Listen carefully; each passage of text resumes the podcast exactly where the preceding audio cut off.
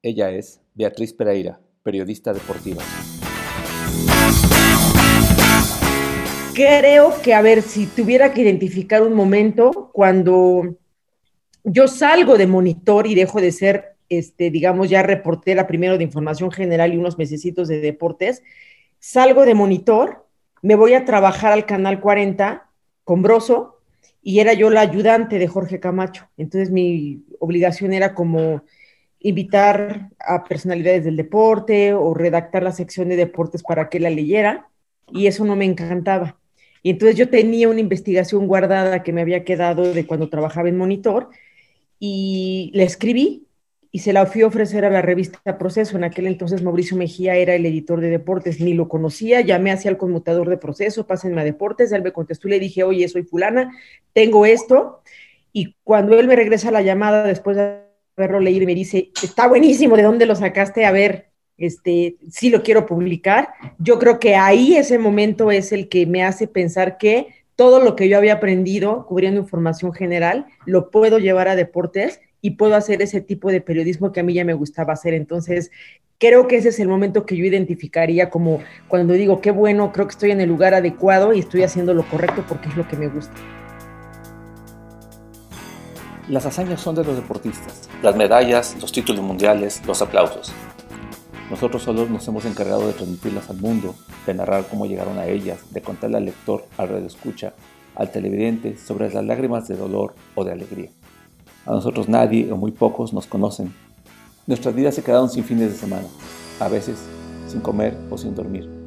El sueño de los atletas era triunfar y el nuestro era estar ahí para narrarlo o buscar las causas del fracaso. Ese era el alimento diario. Yo estuve ahí y haciendo este apasionante trabajo conocí a maravillosos colegas cuya biografía contarán ellos mismos. Yo soy José Luis Tapia y les doy la bienvenida a este podcast de periodistas deportivos. Bueno, eh, pues estoy platicando con eh, Beatriz Pereira. Beatriz Pereira es una colega periodista. Ella ya tiene muchos años trabajando en la revista Proceso, que, que a final de cuentas para muchos que, que, que que estudiamos la carrera de periodismo y que quisimos ser periodistas independientemente de, la, especialidad a la cual nos quisiéramos eh, dirigir en algún momento, política, espectáculos, deportes, lo que sea, este, pues siempre el proceso fue una referencia, ¿no? Siempre fue un sueño poder trabajar, ella lo está cumpliendo, ya tiene bastantes años ahí. Y ahí eh, yo realmente la eh, conozco a Betty cuando ella ya publicaba el proceso. no me tocó conocerla en, en, su otra etapa de la cual nos contó al principio. Y Betty, pues cuéntanos, eh, te digo Betty porque creo que estamos en confianza, este, cuéntanos, eh, ya nos dijiste por qué el periodismo deportivo, pero de entrada, ¿por qué el periodismo? ¿Dónde estudias? Eh, ¿Y de dónde viene esa, esas ganas de dedicarte a esta profesión tan, tan sui generis? A ver, creo que tiene dos partes. Yo desde que era muy chica quise ser cronista de deportes. No, no mm. pensaba en ser periodista de deportes. Yo quería narrar y pensaba mucho en el béisbol, pero también en el fútbol americano, porque me alucinaba la NFL y los juegos colegiales de la NCAA, ¿no? ¿Y a quién escuchabas? ¿Por qué, por qué, por qué venía eso? Porque mi papá era, mi papá fue un jugador semiprofesional de béisbol y amateur. Ah, entonces mi familia, que es yucateca, es muy beisbolera. Entonces yo desde chiquita pues tengo los recuerdos de mi papá con su uniforme de béisbol que se iba a jugar o regresaba de jugar o nos llevaba a los campos de la Magdalena Michuca aquí en la Ciudad de México y me tocaba verlo jugar. Entonces yo todo el tiempo estaba absorbiendo el béisbol. Vivía además yo muy cerca de la Liga de Tranviarios. Entonces me iba con mis hermanos y mis amigos de la colonia a ver los juegos allá afuera de la liga y a cachar las pelotas que bateaban de foul y se salían a la calle para devolverlas a, los jugadores. Entonces, toda mi vida absorbí béisbol. Súmale a eso que veía los juegos en la televisión y yo escuchaba al Mago Septién. Iba al estadio, al Parque del Seguro Social y veía los juegos y también en radio, porque la gente llevaba su radio y luego me prestaban un radio y escuchaba las transmisiones de béisbol. Me fascinaba y me maravillaba, pero sobre todo el Mago Septién. Entonces yo dije, yo quiero hacer lo que hace el mago Septién, o sea, como yo soy niña, yo no puedo jugar béisbol y yo no puedo ser pelotero, yo voy a estar en el béisbol de alguna manera y la manera que encontré fue estudiando para ser cronista de deportes. Entonces, te estoy hablando que yo tenía 11 años cuando ya había decidido que quería ser cronista de deportes. Al final de cuentas, no fui cronista de deportes, pero esa, te digo, es la parte consciente. La parte inconsciente que creo es, desde que yo era muy chica, era una ávida consumidora de noticias. Las escuchaba por radio, las escuchaba, perdón, las veía en la televisión. Mi papá siempre compraba el periódico y creo que ver que mi papá leyera el periódico hacía que yo lo imitara y yo también leía el periódico. O sea, yo me acuerdo que iba en la primaria y me echaba los informes presidenciales cuando se publicaba el informe completo, recordarás, el Universal, Excelsior, en esos este, periódicos enormes, llenos las sábanas famosas. En blanco y negro. Y yo leía el informe, no le entendía seguramente ni la mitad de lo que leía, pero yo, yo leía el periódico y además veía las noticias en la televisión 60 minutos, era así mi programa que me alucinaba. Entonces, mientras mis hermanos estaban viendo Disneyland y todo eso, yo veía 60 minutos y estaba viendo las investigaciones de que las personas que se habían contagiado de SIDA cuando empezábamos a saber del SIDA, por las, las transfusiones sanguíneas, las personas hemofílicas, este, la investigación de los narcosatánicos, cuando explotó San Juanico, la información del sismo del 85. O sea, yo todo el tiempo tenía una necesidad de estar consumiendo noticias porque quería saber. Entonces, creo que eso yo no me daba cuenta, pero ahí lo traía. Más lo que sí tenía muy consciente que yo quería ser cronista deportiva, bueno, pues luego llego a la Facultad de Ciencias Políticas y Sociales y obviamente esa inmersión en ese mundo donde innegablemente te lleva, te jala, te va guiando. Nunca logró, digamos, sacarme completamente el carril de los deportes, pero sí, digamos, absorbí toda esa información, que creo que por eso me convertí en la periodista que soy, ¿no? En esta combinación de estar haciendo, eh, combinando los deportes con cuestiones sociales, políticas, económicas, culturales, ¿no? Entonces, creo que así fue, este, José Luis. Y porque no hay manera de de, extraerlo, ¿no? El fenómeno de, los deportes, ya sobre todo a nivel profesional, incluso amateur, no puedes sacarlo del contexto que tiene que ver con sociedad, con política, con mil cosas, ¿no? Hasta espectáculo, vamos, negocios, ¿no? Es decir, eh, si algo tiene el periodismo deportivo, creo yo, es, es, es que te permite poder enfocarlo desde todos esos ángulos, ¿no? Sin perder de, de, vista lo, principal, que es es el deporte o la actividad deportiva, profesional o amateur. Sí, fíjate que de hecho eso también un poco se lo aprendí al mago Septién, que fue mi maestro. Eh, él decía, el béisbol es mucho negocio para hacer deporte y mucho deporte para hacer negocio, pero no solamente el béisbol, creo que el deporte en general. Eh, creo que debemos entender claramente ese fenómeno, ¿no? El deporte dejó de ser como esta parte romántica de competir por ganar y llegó un parteaguas en la historia del deporte en donde esto se transformó por organismos como la FIFA, por el Comité Olímpico Internacional, en organismos poderosísimos económicamente y que los Juegos Olímpicos, que los Mundiales de Fútbol o todo aquel evento deportivo masivo, este, es un gran negocio entonces, claro, los deportes están tocados por todo eso y a mí me gusta meterme en esa parte, ¿no? Obviamente disfruto muchísimo y me encanta ver los partidos de fútbol, los juegos de béisbol, el fútbol.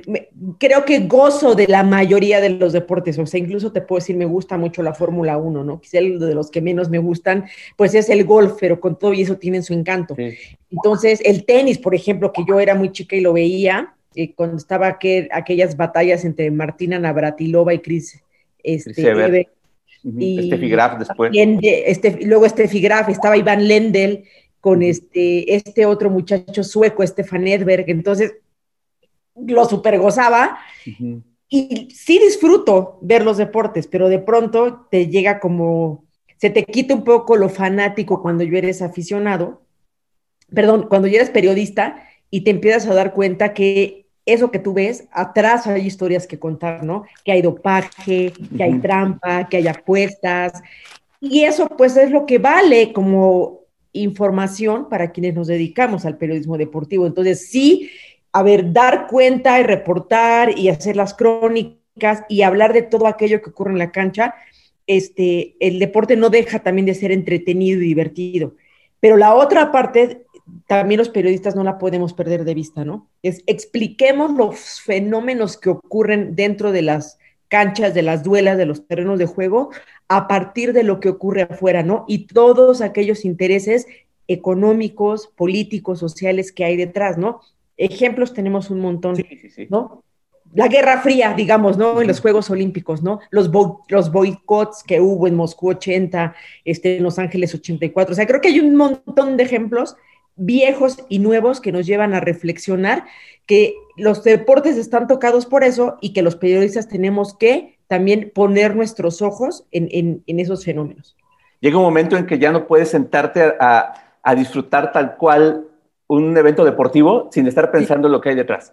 ¿no? Sin estar pensando en cuánto ganó, en cuánto costó cada, eh, cada, cada golpe en el caso del boxeo, en qué hay detrás de la fabricación de los balones de fútbol, donde si se explotan o no se explotan este, comunidades enteras, si, este, si, si, ahora con la pandemia, por ejemplo, no solamente pierde el, el, el, el equipo o el espectáculo como tal al, no ir la gente a los estadios, sino toda la industria que hay alrededor, que es los vendedores, todo ese, todo ese tipo de cosas que van relacionados con, con 90 minutos eh, en este caso, ¿no? Pero no puedes ya sentarte y a veces hasta da coraje, ¿no? No puedes disfrutar muy bien un, un, evento deportivo porque ya lo traes así, lo traes y estás pensando todo el tiempo, ¿y ahora por dónde? ¿No? Porque aparte, pues cuando nos dedicamos a esto en serio, porque probablemente hay aficionados que se dedican a esto, ¿no?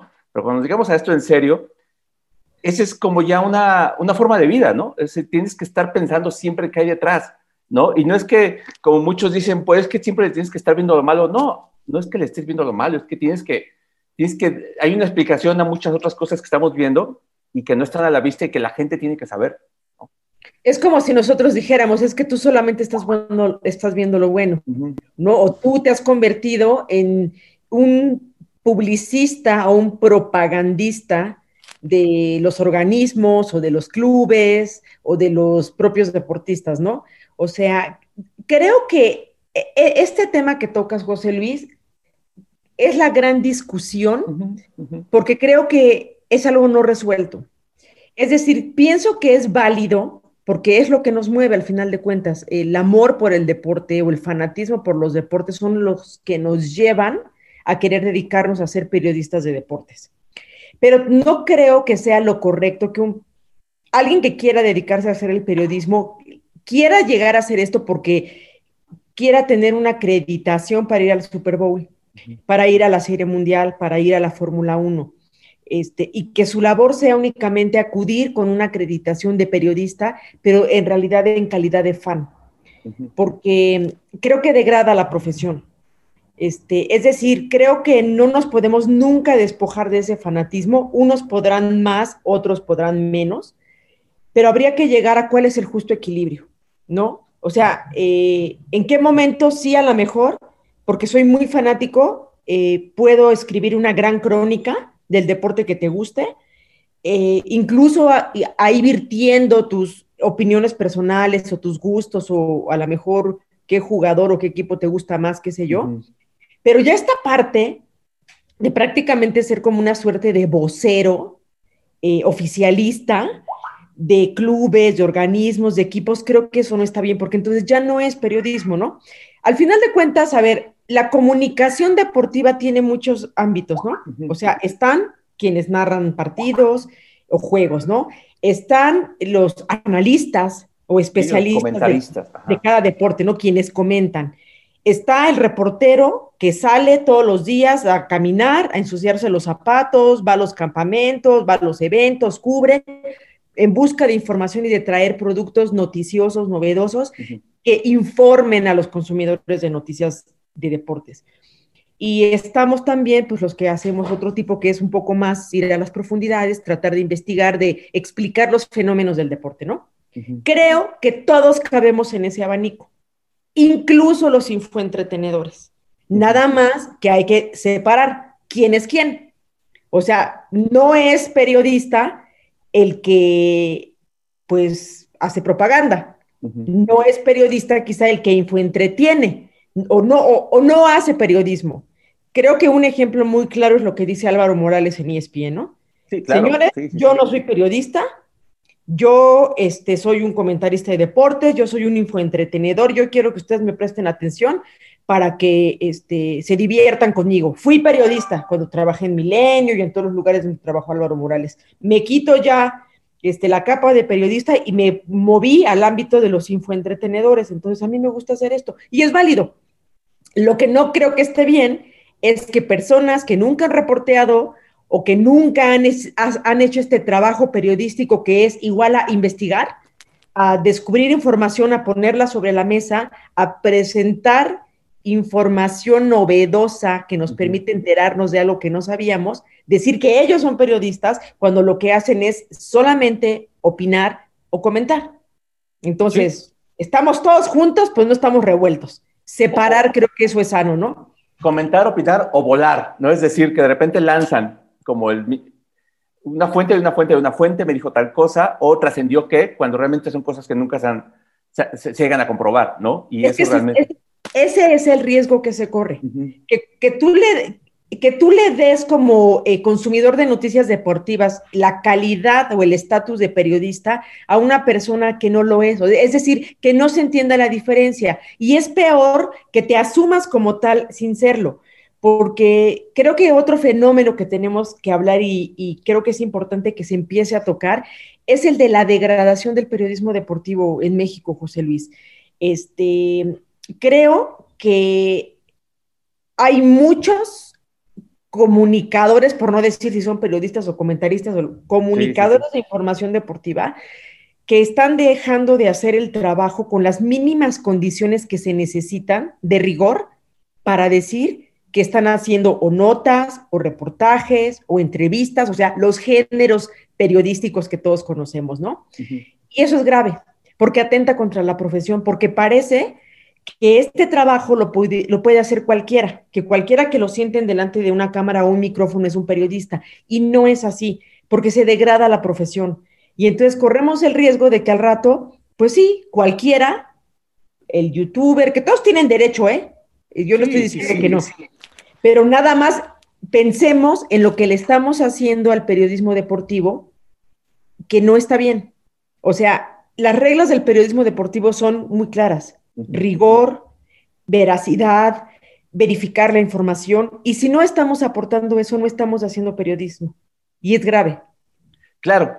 Al final de cuentas también pasa, y está, y está pasando mucho en la actualidad, que la etiqueta de, mal periodismo deportivo se está aplicando en general, ¿no? Es decir, por eso mismo, ¿no? Y, creo que, que, hay otro punto también, y que tiene que ver con, con lo que decíamos casi al principio, es cómo los intereses políticos, o, intereses políticos o intereses económicos han, han, manchado también mucho la profesión. Es decir, eh, desde en aquel momento, por ejemplo, que a, a Récord lo veta a Vergara, por decir cosas, ¿no? O de repente, ¿cómo, cómo, se ha e, el poder de, este que te digo, político y económico, se ha entrometido en el periodismo deportivo como en cualquier otra de las fuentes en donde cooptan la libertad de, escribir, cooptan la libertad de investigar, ¿no? Realmente son muy pocos también los que, los que han hecho este tipo de periodismo en México, ¿no? E, es, proceso, eres tú, es, es en algún momento lo hicimos en, puedo decir que lo hicimos en reforma, ¿no? Pero, pero ya también las empresas mismas periodísticas han dejado de apoyarlo, ¿no? La, la mayor parte de ellas. ¿Por qué? Pues porque pues, creo que el argumento ese de que no vende, ¿no? Eh, el buen periodismo, y no hablemos de investigación, sino el buen periodismo en general, eh, es algo que, está minando mucho las capacidades de, las nuevas generaciones de periodistas deportivos. Es que justamente tendríamos que separar entre los medios de comunicación y quiénes son sus dueños, que no es lo mismo que los periodistas, que son los empleados de esos medios de comunicación. Entonces, como periodista, tú tienes la libertad hasta donde tu medio te permite. Y si tu medio te dice, no publiques esto, no hables de lo otro, no toques esto porque afectas los intereses económicos de la empresa, porque ellos son nuestros anunciantes, porque ellos nos patrocinan, porque de ellos obtenemos dinero, pues claramente ese periodismo no es libre ni es independiente. Entonces va a estar eh, acotado por lo que te permitan hacer en tu empresa. ¿Qué puedes hacer contra eso? Pues nada. O sea, o te vas de ahí pero te vas a otra empresa donde entonces a lo mejor sí puedes escribir de los que no podías en la otra empresa, pero en esta no puedes tocar a otros. Entonces, uno como periodista se queda con las manos atadas porque no puedes andar brincando de medio de comunicación en medio de comunicación porque lo que no te prohíban en uno, te lo van a prohibir en otro. Y obviamente también en muchas ocasiones las empresas de, de, o sea, los medios de comunicación quieren agarrar a los periodistas como peones. A ver, ahorita dale a este, no, a ver, a este no lo toques. Entonces te dejan en medio y en una posición muy complicada donde yo sí te puedo decir, soy afortunada de que eso a mí no me ocurre en proceso y por eso soy feliz de trabajar en esta empresa, porque yo sé que siempre y cuando yo llegue con una información buena y sustentada este, y bien verificada, se va a publicar, que mi cabeza no esté en peligro aunque, aunque llegue alguien a pedirla. No todos los compañeros en los medios de comunicación pueden decir eso, y muchísimo menos si trabajas en empresas, por ejemplo, que son dueñas de equipos de fútbol, por decir algo. Sí, claro. pues los comunicadores de TV Azteca van a ser los voceros de los equipos de TV Azteca y nunca obviamente tendrán la libertad de poder cuestionar. Entonces, incluso yo te diría, muchas veces ni siquiera es este, los clubes de fútbol o de béisbol o de quien sean los que están cooptando la libertad de expresión, son las propias empresas, los medios de comunicación que por salvaguardar sus intereses económicos te silencian. Y luego hay algo que todavía es peor, cuando caes a la parte de la autocensura, cuando tú mismo ya sabes y reconoces en el medio en el cual trabajas y sabes qué callos no puedes pisar, pues ya sabes que esa información ni siquiera este, la abordas, ¿no? Entonces yo, digamos, en ese sentido, en muchas ocasiones también he sido afortunada porque me ha tocado algunos compañeros que dicen, oye, ¿sabes qué? Mira, yo sé que esto pasa, no me lo van a dejar publicar a mí, pero pues te doy el tip. Ah, qué bueno. Tú investigalo, tú reportéalo y entonces eso es muy bueno, uno, porque, eh, como muchas veces lo he dicho, ¿no? Muchas veces yo marco los goles, pero muchos de esos goles yo tuve a alguien que me hizo mi asistencia o me, dio gol, ¿no? Al decirme, toma, investigate esto, ¿no? y, y, finalmente se cumple el objetivo porque esa vena periodística no nos la quitan. Entonces, yo lo hago, pero hay un periodista ahí que dice, bueno, yo no lo pude sacar porque mi medio no me lo permite, pero al final de cuentas salió. Y eso es lo importante, que la información se conozca. Entonces, te digo, yo me siento privilegiada porque de verdad agradezco que en proceso tengo esa libertad. He trabajado antes en otros medios de comunicación, de donde, por cierto, me han despedido por pisar esos callos, por tocar esos intereses económicos. Y entonces, pues me alegra estar en un lugar donde sé que puedo estar tranquila, puedo hacer mi trabajo y nadie me va a correr. Claro, sí, yo, puedo decir en la parte de reforma, donde fuimos fundadores, que al menos los primeros ocho años, que son los años que estuve ahí, no, nunca tuvimos un, problema de ese tipo de, censura. Al contrario, siempre hubo mucho apoyo. Yo, recuerdo mucho que había, viajes de investigación que financiaba el periódico y decías, bueno, qué, qué buena onda que me paguen una semana por estar en la frontera. Eh, investigando el tráfico de boxeadores mexicanos eh, para las peleas grandes, para las funciones grandes, y, no me estén exigiendo que tenga que publicar diario una nota, sino que me, den chance de trabajar eso, ¿no? Realmente, esa parte, si algo extraño de, de esa etapa de mi vida como periodista era eso, ¿no? O es eso, ¿no? De, de esa libertad que teníamos, de esa confianza que teníamos, y sobre todo en, en que veníamos saliendo de la escuela, ¿no? Igual yo soy de la misma, soy de la misma facultad que tú, ¿no? Y, y, y, y inevitablemente traes eso en la sangre, ¿no? En, la formación, el, el, querer hacer cosas, el querer contar historias, el, el ir un poquito más allá de, de, lo evidente y sobre todo de, meterte en broncas, en broncas que tienen que ver con estoy yendo más allá de donde los demás están, están haciéndolo, ¿no? Y la, la facultad es eso. Es que mira, cuando tienes un medio que te respalda, y creo que pones un buen ejemplo en el caso de Reforma, ¿no? Reforma en su momento, creo que si había un espacio grande de libertad en México, era este, el norte y Grupo Reforma, ¿no? Donde creo, recuerdo a mis compañeros, ni siquiera se sienten a desayunar, no acepten un vaso con agua, ustedes no agarran nada porque tengan toda la libertad y el margen de poder cuestionar, criticar, publicar, este, fiscalizar, porque aquí hay una empresa que los respalda. Desafortunadamente eso ya se acabó, ya no existe. Y ahora lo que priva, no solamente en reforma, en la mayoría de los medios de comunicación, son estos viajes pagados, financiados por los protagonistas del deporte. Entonces, eh, entiendo que esta crisis económica, digamos, le haya quitado margen de ganancias a los medios, pero en un afán por preservar sus márgenes de utilidades, ponen a los reporteros en estas posiciones. Entonces, los, reporteros muchas veces ni les interesa. Ellos quizá con tal de estar ahí en el gran evento masivo y estar en primera plana y estar este, entrevistando a los este, mejores deportistas de México y del mundo, están maravillados. Y a muchos sí les incomoda y dicen, bueno, no tengo más remedio, me están mandando. O el ya clásico que se volvió, no me mandó solo. Eh, y a otros sí les incomoda y lo hacen con, digamos, un poco más de pudor, pero de todas maneras están obligados a hacerlo. Y eso es grave, José Luis, otra vez, porque, insisto, el periodista y el periodismo es uno, y eso no se mezcla con el medio de comunicación ni con el dueño. Entonces, eh, mientras los medios de comunicación no sean independientes, mientras sigan viviendo o de la publicidad oficial eh, o de la publicidad eh, privada, van a estar acotados. Y ningún dueño, ningún medio se va a dar un balazo en el pie por estar sacando una investigación a menos que le convenga. También hay que decirlo, los dueños de los medios tienen intereses políticos y tienen intereses económicos y ellos en muchas ocasiones utilizan a los medios de comunicación como instrumentos este, políticos, ¿no? De revanchas, de venganzas, eh, para alabar a sus amigos, para atacar a sus enemigos. Y ahí, vuelvo a insistir, nos agarran a los periodistas como los peones. Entonces, de pronto, por un lado, este, es que este es mal periodista porque esto lo calla, esto no lo dice, eh, pero lo que muchos no saben es, sí lo quiere decir y no lo quiere callar, pero no puede, ¿no? Es que este viene y le pagan el viaje, pues sí, pero ¿qué haces cuando tu medio te dice, vas a ir y yo ni te doy dinero? Eh? o sea, híjole, es bien complicado porque... No, es muy complicado, pero también, pero también está faltando esa parte de, de que ya muchos periodistas no están contando historias, o sea, porque la otra parte de, esta chamba es eso, o sea, a ver, ya tengo la posibilidad de estar en tal lugar, ¿no?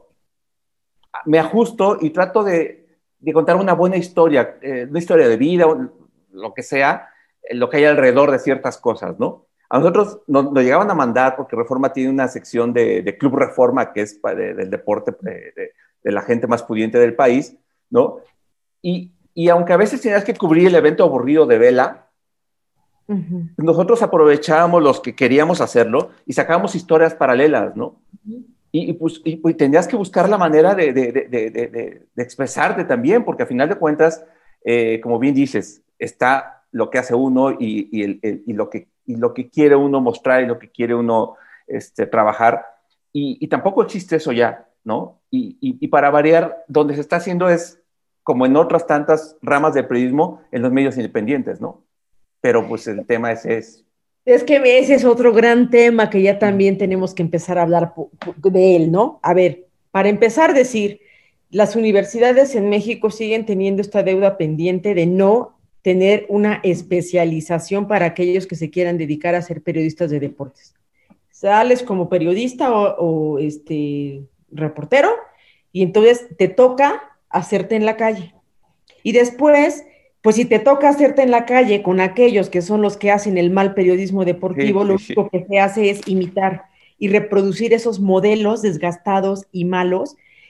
Y si a eso le sumas la deficiencia del periodista mal formado, desde que no saben escribir, quizá les cuesta trabajo expresarse oralmente, o quizá que ni siquiera tienen el instinto, el olfato para detectar dónde está la nota. Ya no digas tú para hacer una investigación, para hacer esto, para contar una historia, a ver cuál es el ángulo, ¿no? De, o sea, no todo es solamente ir y decir que el Canelo este, dio el pesaje, que al día siguiente el Canelo subió vestido de tal manera y le pusieron tal mus. No, historias, sí, efectivamente, ¿no?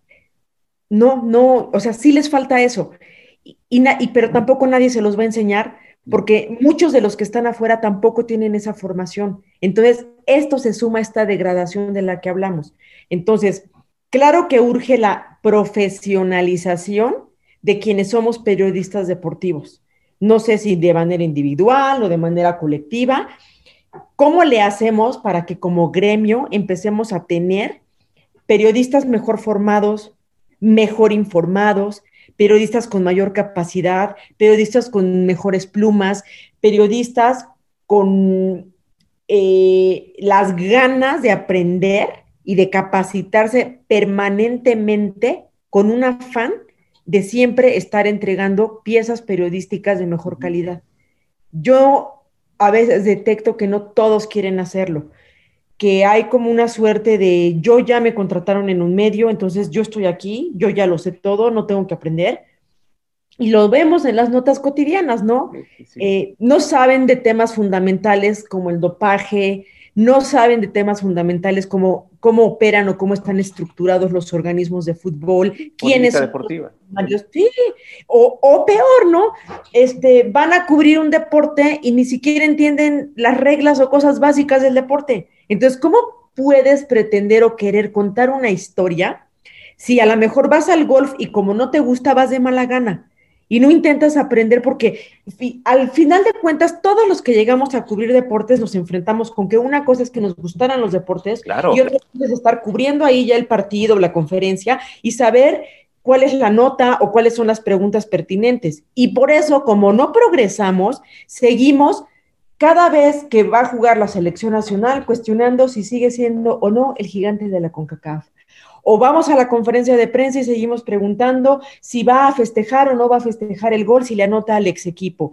Y si entonces ya se están velando armas los equipos. O si fulano de tal ya se declara listo. O si perengano de tal ya se fue a Lule. ¿Sabes? O sea, como el mismo discurso gastado y, o sea, eso yo lo leía en el esto cuando era una niña. Claro. Y esas narrativas no, no se han mejorado. Digo, hay honrosas excepciones. Hay muchas reporteras y muchos reporteros que sí se esfuerzan, que sí se han preparado más y que ofrecen mejores productos. Pero la verdad es que el grueso no, y sobre todo si hablamos de quienes están en la televisión, híjole, son los que más quedan a deber y desafortunadamente son los que más se consumen. Entonces, el consumidor de información de deportes cree que todo el periodismo deportivo de México está con, este, contenido ahí. Y eso es grave, porque entonces no volteas a ver lo que hacen, que yo te diría, creo que el mejor periodismo eh, deportivo en México se hace en los medios impresos. En los medios impresos. y pocos los voltean a ver, ¿no? Betty, pues es una situación realmente compleja, y, pero a final de cuentas, eh, el, hecho de, de que desde tu trinchera lo estés pudiendo hacer, ¿no? Que desde tu trinchera estés pudiendo eh, combinar ese gusto por el deporte, pero también ese gusto por el periodismo, que realmente es algo, es algo muy, muy importante. Este, pues e, es, algo que tienes que presumir, pero además eh, quiero que me cuentes y que nos cuentes cómo es trabajar en proceso a ese nivel. Es decir, conocemos a proceso como una revista que, que siempre se ha caracterizado por, pues, por, a final de cuentas, por ser combativa, ¿no? Una, una revista que, que su, su, su, mejor carta de presentación es justamente esa, que hace periodismo y periodismo sin concesiones, creo que es el, el, el Logan de, de proceso. Y, y, lo has podido llevar a, a la parte deportiva y, y, lo has podido hacer, y al menos de, eh, en mi caso ha sido así, este, en un medio en el cual uno siempre quiere estar o siempre quiso estar, ¿no? Y, qué bueno que tú lo lograste. Eh, ¿Cómo ha sido ser periodista de proceso más enfocada en el área de deporte? Pues mira, tiene creo que dos aristas, la feliz y la no tan feliz. La feliz, pues imagínate tener ese espacio de libertad. O sea, para mí es sensacional poder tener la manga ancha de investigar y de poder abordar el tema que yo quiera, hablar sobre quien quiera investigarlo a fondo, presentarlo a mis editores y que yo vea mi trabajo publicado, mi esfuerzo ahí reflejado en algo que obviamente pues no debería ser, pero que uno a veces eh, quisiera que sirviera para lograr algún tipo de transformación o cambio en beneficio del deporte o de los actores del deporte que se están viendo perjudicados. Y la parte no tan feliz es la de, es muy duro, es muy difícil, es muy... Eh, eh, y se necesita de mucho tiempo, paciencia para poder hacer las investigaciones, eh, hacer solicitudes de acceso a la información, verificar la información con muchas fuentes, eh, persuadir a las fuentes de que den información, conseguir documentos, pero creo que la parte más complicada es que todos te odian. Entonces sabes que en la boca de todos eh, pues lo único que recibes es insultos, eh, te detestan, no quieren tratar contigo, no te contestan el teléfono, no te hablan, no te acreditan para los eventos, te acreditan y te quitan las acreditaciones. Eres como una persona no grata. Eh, pero no me importa, porque yo no estoy en el periodismo y creo que ningún periodista debería estar en el periodismo con el afán de querer ser amigo o caerles bien. Y creo que mientras más, este, digamos, me les caiga mal, quiere decir que hago mejor mi trabajo. Pero a veces eso a veces es cansado y es claro. desesperante, ¿no? Eh, que por más que le insistas a alguien que te tome una llamada, que te dé una entrevista, que te digan, no quiere, ¿no? Y yo he tenido que aprender a no depender de las entrevistas, de las declaraciones para poder hacer mi trabajo. Y eso, bueno, pues me cuesta más trabajo hacerlo, pero también me enseña una nueva forma de cómo sí se puede hacer sin que yo necesite que alguien me dé una declaración, ¿no? Eh, y una parte también bonita, digamos, es, creo que la gente me puede odiar, pero creo que respetan mi trabajo. Es decir, entienden que quizá no les gusta lo que publiqué y se molestan y me pueden cuestionar, criticar en redes y lo que quieran, pero saben que es cierto. O sea, saben que si está ahí publicado es porque está bien investigado y si es verdad. Porque yo no hago periodismo ni para golpear a mis enemigos ni para caerle bien a mis amigos, ¿no? Entonces, a ver, pierdes a fuentes de pronto sí, porque un día te daban información y otro día salió embarrado y tienes que publicar, pues también, pero, o sea, no puedes no publicar. Entonces siempre me estoy debatiendo entre eso, ¿no? Eh, y obviamente, pues sí, el esfuerzo es brutal, ¿no? Hay que estar trabajando cuatro, cinco, seis temas al mismo tiempo para poder ir aterrizando uno este, a la semana. Eh, o cuando hago estas grandes, grandes investigaciones que las hago a la par de lo que hago para la semana y además para, hay, que alimentar con notas del día el portal de noticias. Entonces, pues no tienes horarios, mal comes, mal duermes, mal pagan, mal todo, pero lo que te decía al principio, ¿no? Creo que quienes somos periodistas nos sostenemos y aguantamos esto porque de verdad nos gusta tanto que estamos dispuestos a hacer todos esos sacrificios porque cuando encontramos información para nosotros equivale a encontrar un tesoro. Entonces, estás pagado, estás pagado cuando dices, ¡Ay! ¿viste documento? Esta información, eso está pasando, yo lo voy a sacar. O sea, ¿sabes? Si no sientes eso, no puedes aguantar. No, claro. O, cuando conseguías una exclusiva, que antes eran exclusivas, ahora ya una exclusiva es que te ponen 10 minutos con alguien cuando 20 personas más ya estuvieron 10 minutos con alguien, ¿no? Antes una exclusiva era localicé a la persona que nadie más localizaba, ¿no? Y me dijo a mí lo que no le he dicho a nadie, ¿no? Exacto, ¿no? Y ahora no. Ahora realmente una exclusiva también se ha degradado, ¿no? El, término de exclusiva a, a, encuentros pactados por alguien más, ¿no? O, que no tienen algún valor periodístico, la verdad no lo tienen, ¿no? En, mucho, en la mayor parte de los casos. Mira, ahí creo que dos cosas insoslayables. Uno, siempre la profesionalización y la capacitación permanente del periodista. Y por más que tengas las, las, manos acotadas, sí va a haber la posibilidad de que puedas sacar información de calidad. Y eso no lo debemos perder nunca de vista. Eso, eso sí lo podemos controlar nosotros. Ok, lo que sí me dejen hacer, lo voy a hacer bien. Y lo que no me dejen hacer, bueno, yo seguiré intentando, intentaré hacer mi lucha, dar mis batallas, y si gano alguna, qué bueno, y si no, bueno, lo estás intentando. Lo que no creo que debe pasar es la resignación o sentarte en el sillón de la indiferencia y decir, bueno, pues como a mí para lo que me pagan es para venir aquí nada más y ser el vehículo reproductor del discurso de alguien más, contentarte con eso. Porque, por ejemplo, lo que tú decías de las historias, esas historias a mí me cuesta trabajo creer que un editor o un jefe no le va a interesar una buena historia de un deportista, de un entrenador. Entonces, pues acudirse a la pereza, ¿no? Este sí, cuesta más trabajo, es muchísimo más difícil construir una historia, tener que entrevistar 25 personas para contar la historia de alguien, que ir nada más a una conferencia como vehículo reproductor del discurso de alguien más para eh, este, decir este, lo que alguien más dijo incluso aunque no tenga valor informativo. Entonces, la sacudida, ¿no? Para todos, para el gremio de siempre, siempre todos, estarnos eh, capacitando, estar mejorando y tratando de pensar en que quienes nos consumen merecen recibir productos de calidad. Claro, esa, e, e, es, esa cosa de cuesta más trabajo y cuando, cuando uno lo hacía así, es decir, ¿cuánto trabajo me va a costar? Te emocionabas más, ¿no? A mí me pasaba mucho eso, me va a costar más trabajo, pero el resultado va a ser mejor. Pues es a lo que aspiramos, porque al final de cuentas para esto nos alquilamos, ¿no? Si no queremos hacer eso, bueno, pues la verdad es que es más fácil abrir un canal de YouTube y este, sentarte a opinar, a decir, a insultar, a degradar, pues eso, insisto, no lo hace cualquiera. Nosotros no creo fuimos a la escuela para hacer lo que puede hacer cualquiera, ¿no? Este, nos preparamos y se supone que somos profesionales para hacer las cosas de la mejor manera posible.